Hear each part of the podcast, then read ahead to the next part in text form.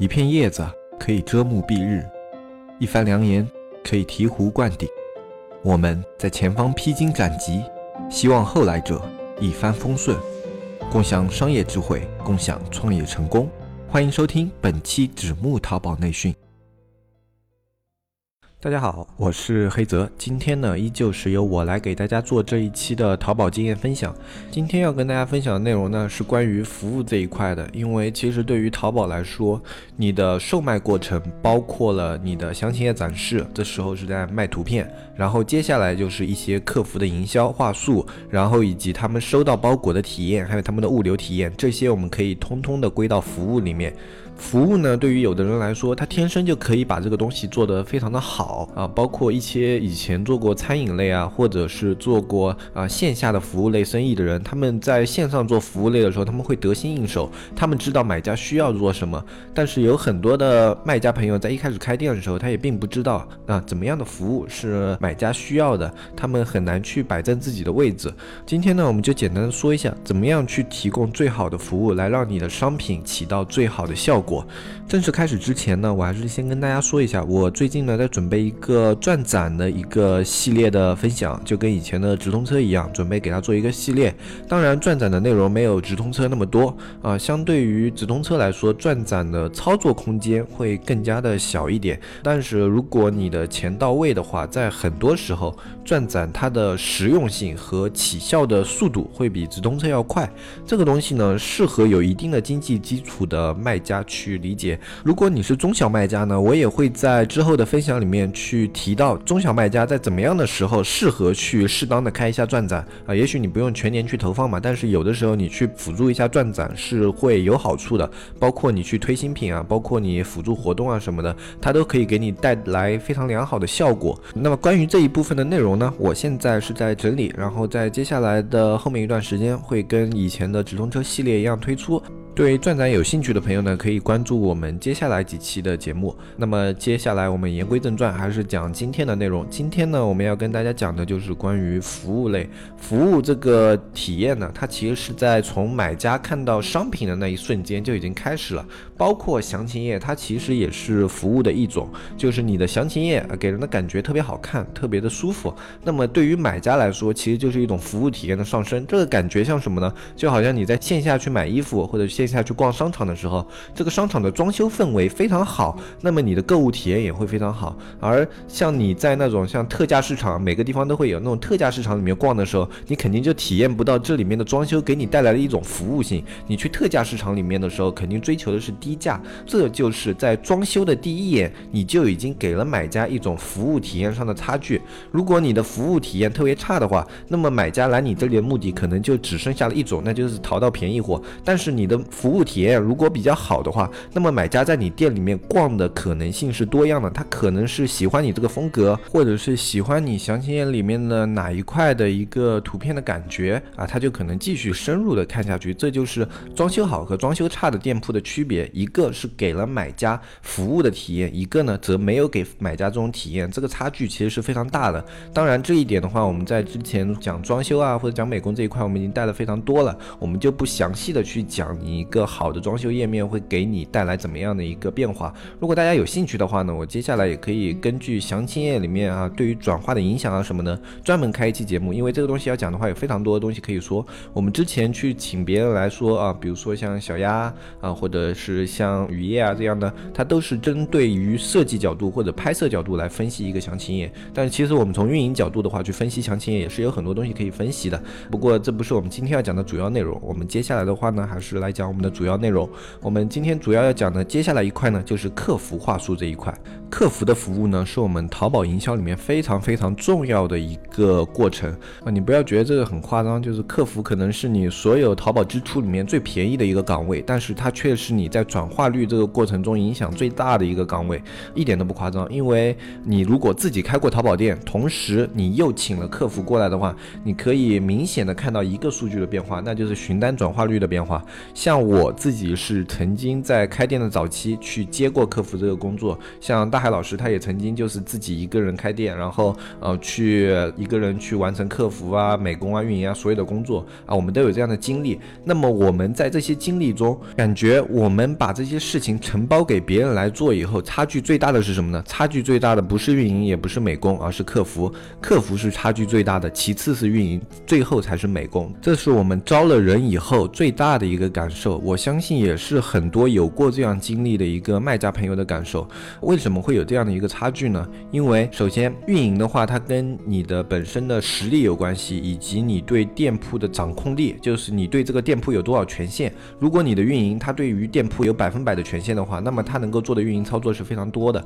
他能够想的运营思路也是非常多的。但是我们大部分的人，除非你自己是老板。否则你在运营上的权限一定是相对来说会被管制一些的。一旦你的运营权限被管制了，哪怕你的能力再强，你的最后的运营效果也会打一个折扣，这是没有办法的一件事情。比如说你对定价啊，啊，或者说你对活动营销啊，或者说你对直通车啊这种东西，你都要去请示某一个人的话，那你的工作效率就是低的，你运营的能力也会相应的没有办法百分百的得到发挥啊，这是很难解决的一个问题。因为运营很多东西它要涉及到金钱。涉及到金钱，就有一个权限相关的东西。这不是说你对你的员工信任或者不信任。如果你一旦把你这种所有的决定权都交出去的话，啊，最后万一出了问题，这个问题可能是非常夸张的。所以说，对于这种最核心的一个资金，你还是要有一个把控力。你可以权限开的特别快，特别的果断，但是你不能把这个权限完全放给运营啊。但是你只要控制了这一部分权限呢，就会导致运营的工作效率下降那么一点点。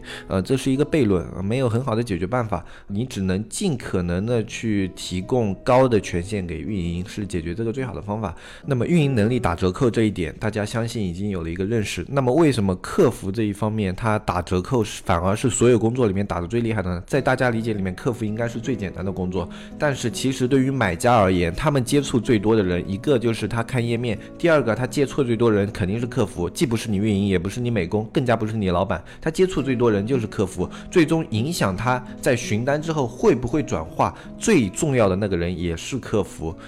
所以在招人和不招人这个方面，相差最大的工作往往是客服这个工作。不管你给客服多高的绩效，不管给他怎样的一个询单转化率福利，他就是不如你自己老板去做这个客服来的效果更好。一个就是因为客服他这方面的权限没有你高。比如说一个人过来，他谈了几个单子，就比如说八九个，你作为老板的话，他说你给我便宜一点嘛，你可能考虑一下以后说啊可以，我给你更加低一点。但是客服的话，他不可能有这么随意的一个权限。所以说他们的一个权限方面会影响他的询单转化，这是一点。另外一点就是客服他对于这个店铺不是他自己的，他最多也只能拿到一个绩效。对于那一点绩效的话，其实他可能并不是那么的在意。所以他对于工作的时候，更多的时候是在完成工作的态度去回话，而不是说让客户成交的目的去回话。这两个听起来虽然没什么差别，但是在实际的时候，他给买家的一个购买体验是完全不同的。就比如。我之前开店的时候就有个例子吧，有一个买家一直是我对接的，就开店最早期一直是我对接的，他所有的货品，因为他是一个大客户嘛。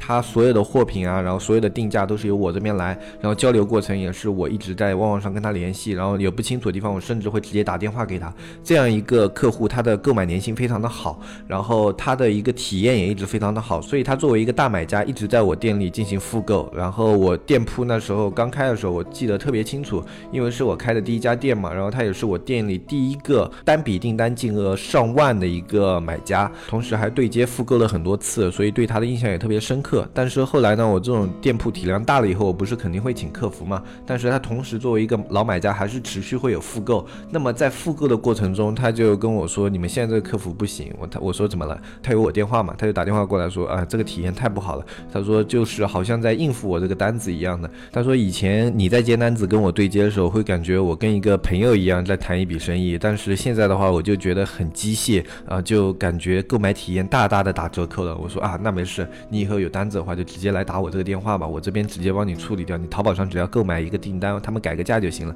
然后他说好的，这里我们就可以很明显的看出你一个老板和客服去区别于啊这种客户的态度。客服的话看到客户他只是硬着头皮去接待。我这个说法并不是夸张，是我们在招了那么多的客服以后，给我最大的一个感觉就是这个样子的。我们为了改善客服这样的情况呢，也做了非常多的尝试，包括什么提高绩效啊，或者按询单转化来做绩效啊，然后或者按什么营业额，我们改了非常非常多次。我们最终的目的就是想要的一些客服把这些钱当成自己赚的一样。但是我们后来改了那么多次以后，发现不行，没有一个是有用的，而且这样子改了以后还会导致有一些问题存在，比如说啊一些不良竞啊，呃或者说一些就是员工间的一个关系的僵硬化这样的啊就会产生这样的问题。后来我们就干脆想了一个办法，我们把最重要的那些、最主要的那些话术全都由我们自己来给它进行编排、进行排版，然后去给这些客服完全的刻画一个模板出来。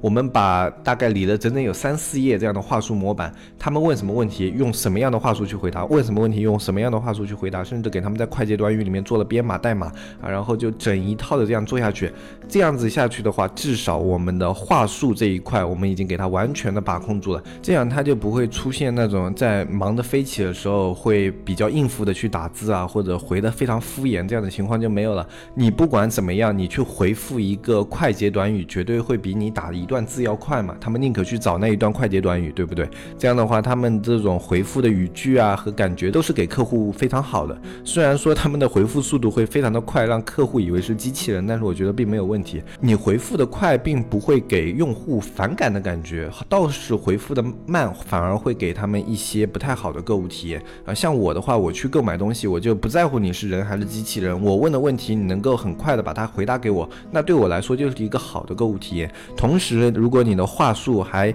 啊带着一些比较俏皮的元素在里面啊，或者说你的话术给我感觉让人非常的舒服，没有那么僵硬的话，那么我的好感度会进一步的上升。这就是客服这一块我们能去做的工作。你与其让他自己去努力，而让他去想要成为一个像你一样老板这样子认真去转化每一个客户的角色的话，其实有时候还不如你把这个工作干脆就预先全都做掉了，会更加有效一些。虽然最后起到的效果啊也是有限的，但是总比那种客服他自己去敷衍或者很快的回复一些不痛不痒的东西，会让客户的感觉更加好一点。这对于你的询单转化率是有帮助的。那么聊完客服的服务这一块呢，我们再来讲接下来的一个服务，就是物流服务。物流服务在于两点，一点是速度，另外一点就是它的破损率。对于客户来说，他在对于物流的期许，一个就是快，另外一个就是收到的东西是完好无损的。这一点呢，一个是你对于物流成本的一个投入。如果你的物流成本投入够高的话，你可以每个单子都发顺丰，那么你的物流服务肯定是好的，你的东西肯定特别快，而且破损率特别的低。如果你的实力比较一般的话，那么其实这个就没有办法了，就完全是看快递商的一个过程。你能够做好的一个。步骤呢，就是把你的客服和快递那边的团队进行一个对接。比如说你们当地那边的快递，你让他们留个联系方式，有一个负责人对接你们这里的客服。你们这里客服但凡有快递问题，去找到那个人，所有的快递问题可以得到很快的回应，然后你们可以很快的回应给客户。这对于客户来说，在物流上面是一个非常好的体验。如果他的物流停滞不前，然后过来问你，你很快的去中转站那里啊，帮他问一下现在快递是什么情况，有没有丢件啊什么的，然后马上回给客户，这会降低。客户他们在等待中的那种焦躁的心情，也会让你的后期评分啊，在客户的印象中更加好一点。物流这个过程呢，是我们商家所有过程中最难把控的一个阶段。啊，我个人的建议肯定是你只要你的东西产品还可以，利润还可以的话，尽量发顺丰。顺丰这个物流服务真的是我们所有合作里面的快递最好的一个了。虽然它的成本相对高那么一点点，但是它最后能够给我们客户带来的体验，以及我们在后面的这种 DSR 上的表现的提升是非常非常明显的。啊，这是我给大家一个建议，但是选择的话，你们还是根据自己的经济实力来吧。啊，这个已经不能光说经济实力了，跟你的产品也有关系。有的产品。品的利润就是支撑不了顺丰这样的快递的，那也没有办法用顺丰，这是很无奈的一件事情，对吧？啊，那么接下来我们再讲最后一块，就是客户收货以后的包裹营销。包裹营销是客户收到货的一个体验。首先，你的包裹包装的好不好，就给客户第一个体验就好不好。同样，你是卖鞋子的一个商家。一个客户呢是收到了包装非常好，然后外面还有一些减震处理，然后整个包裹拆开以后，鞋盒保持的也是相当完整的，可能就边角稍微有一点磕碰。那么对于他来说，网购的话这一点是不可避免的嘛，你不可能让一个纸板都完好无损，呃，那有一点点他是可以接受的。然后另外一个呢，他同样是做鞋的，他只是非常粗略的在外面用一个胶带啊裹了一圈啊，包了一个塑料纸，然后他打开的时候，那个鞋盒已经七扭八歪，皱的不像样子了。那么首先，它在包裹的第一层，就是前面那个体验肯定会比后面这个体验好一点。但是他们在包装成本上会相差多少呢？可能一块钱都不到的，这种相差的什么成本可能就几毛钱，或者说你的包装人工稍微高一点嘛，相差并不大。但是它给客户的体验是完全不同的。你们自己去试想一下吧，你收到这两种包裹，你的体验是怎么样的？不管里面商品怎么样，这个鞋子的盒子给你的体验就不一样，对不对？这是第一步，对于外包装的营销。然后第二步，对于内容的营销。内容营销是一个非常容易被卖家朋友们忽略的营销区域，呃，因为很多人觉得，那买家收到货，我的一个整体的购物已经结束了，他们只要把这个货在好评就可以了，他们不会想到，就是买家在收到货以后，他们可以继续的去进行营销。虽然你们自己在买东西的时候可能会收到过一些红包啊，或者说一些外币啊，或者说一些小礼品啊这样的东西，呃，但是你不会觉得这样的东西非常的重要。你自己开店的时候也不会考虑去模仿这样的方法，或者说只是呃比较粗略的模仿一个形式啊，因为有的东西成本不高嘛，比如说包一个小红包啊，这样的成本一个里面大概也就五六毛。那么对于有的卖家来说，他会愿意去学一下，但是他只是学了他们的皮毛，他并没有去学到里面他们营销的一个目的。其实营销不管是在售前、售后还是售中，你所有的营销都要带着明确的目的性。如果你的营销只是为了营销而去营销的话，这样的营销就不做也罢。就好像说，如果你的产品是那种呃百事特别易碎的那种，那么你在这个百事内容营销上，你要最大去处理的一个问题就是它的破损率。万一它出现破损了，你要在包裹里面明显的让买家知道啊，你的东西万一破了没有关系，你来我们店找我们，我们会免费补寄。具体的营销思路呢？我们举个比方吧，你可以是这样的，你可以在里面，呃，最上面你放一个小小的一个小礼物啊，一个非常不痛不痒的东西，或者说是一个附带的不值钱的一个树脂小摆件啊，放在边上。然后这个树脂小摆件上面呢，有一个钥匙扣一样的东西，然后上面就挂了一张小卡片啊，上面写着啊，我们是什么什么旗舰店，亲亲，非常感谢选择我们店铺的商品。然后呃，如果你对我们的商品满意的话，请打五分好评，并且添加我们下方微信就可以。可以领取到我们十元或者五元的一个微信红包礼物啊，然后谢谢对我们的支持。如果您的商品发生了百分之零点零三的破损啊，也没有关系，也是添加我们微信以后联系我们，我们会免费给您补寄，并且额外赠送您一个小礼物，以表示我们对发生此事的歉意啊。这样子他的一个买家体验会非常的好，而且他也更加愿意去加你的微信号。现在很多人他就啊一个小卡片扫码加微信啊，然后上面什么呃文字话术都没有，或者就。是烂大街的文字话术，或者的话就是冷冰冰的文字话术，这样的话对于买家是没有吸引力的。如果你的微信里面包含了一些售后服务体验，或者说一些福利，或者说有一些什么，嗯，比如说你是有配件的，像那种空调，你可以什么滤芯更换啊，什么什么样的服务提供在这样的微信里面，他是不是更加愿意去加你这个微信，然后去解决这样的问题？这样的一个投资呢，是为了防止差评，防止那种一星。这样的投入并不高，而且你原来去处理一个售后的话，可能花费的精力会更多。如果你没有这样的话术，买家看到东西破了，他可能直接一个差评。有的人懒嘛，也不想换，然后他也不知道去哪里换，然后他就直接给了一个差评。这样的话，你去处理这个差评，你有可能要投入的东西会更多。如果你有这样的过程，他会主动来找你的客服处理这样的差评的话，这就大大节省了在售后上面投入的一个效率。同时还要注意一点，包裹营销里面的东西，你并不是放进去就可以了。比如。如说，现在很多人他会放一张那种小卡片，上面写满了那种什么打五星好评，然后怎么怎么样，一元红包的那种文案啊，这样的东西对于买家来说丝毫没有吸引力，而且他买每一个商品都可以看到，他不一定会去看你，他会直接丢掉。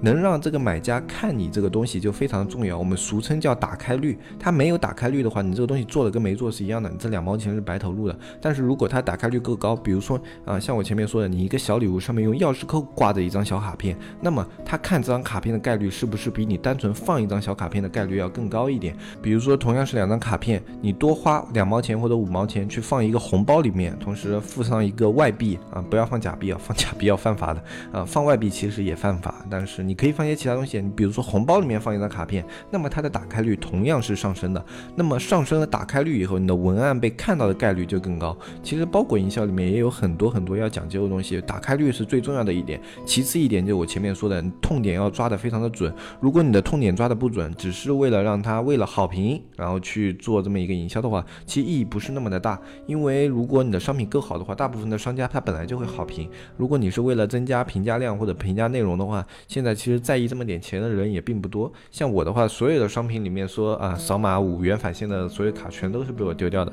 啊，我不会去多看一眼，也不会去加任何一个群，因为对我这个人来说啊，我对于社交的时间是非常珍惜的。我有那么多一秒钟、两秒钟的时间，我宁可自己多花时间去看那么一段时间的书，都会感觉很开心。所以说，就好像针对于我这种刁钻的客户，你的营销做的不吸引，那就没有打开率。而且你的营销如果太过于烂大街啊，什么返现啊什么的，那也可能影响你这个营销的效果。呃，像我们现在的话，我们更多的是就是提供服务类的东西啊，比如说你扫一个微信，然后里面提供怎么样的服务，我觉得这个东西是更加能够刺激到买家的。因为我加了你的微信，对于我来说有保障，这对于我来说说比五块钱其实更加实用的。包括你以后可以在你这个微信里面进行什么购买抵扣啊，微信号加了我们，你在我们这个店里购买东西，永久有九折或者有八折的抵扣。这样子的话，对于买家来说，它也是有吸引力的。而且有的东西用公众号实现会更加的好。嗯，不过这都是一个思路性的东西，你们可以借鉴，但不是要你们去生搬硬套。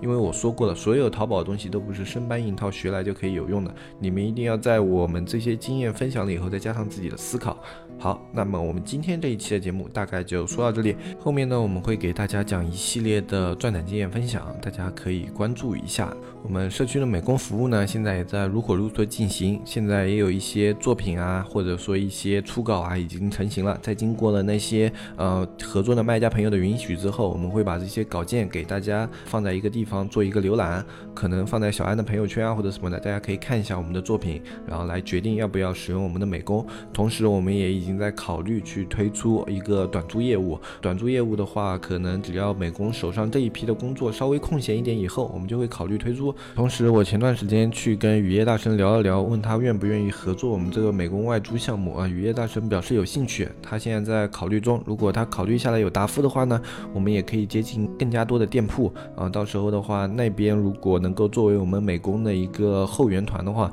那我们在这方面的一个实力是更加专业的啊。因为雨夜大神他本本身就做这一块的嘛，所以如果能跟他们达成合作，对于我们社区来说是一件啊非常值得庆祝的事情。如果你对呃美工这方面有需求呢，不管是长租还是短租，你都可以先去小安那里报名。如果你是短租的话，我们会先给你进行登记；如果是长租的话，我们在名额空余以后，马上可以跟你开始合作。啊，目前我们是三千一个月这样的一个租用服务。同时，如果你想要看到一些关于淘宝方面的文章啊，以及淘宝方面的一些内容啊，学习更多的东西的话，也可以添加我们的社区。添加到社区以后呢，我们还会有卖家群的交流，以及对于店铺的答疑诊断服务。我们社区费用现在是二百九十八一年，具体的添加方式呢，看下面的详情页，里面有我们小安的微信，添加小安以后，小安会给你们详细的介绍我们的社区，获得我们的美工服务。那么今天这期节目就到这里，我是黑泽，我们下期再见，拜拜拜拜拜拜。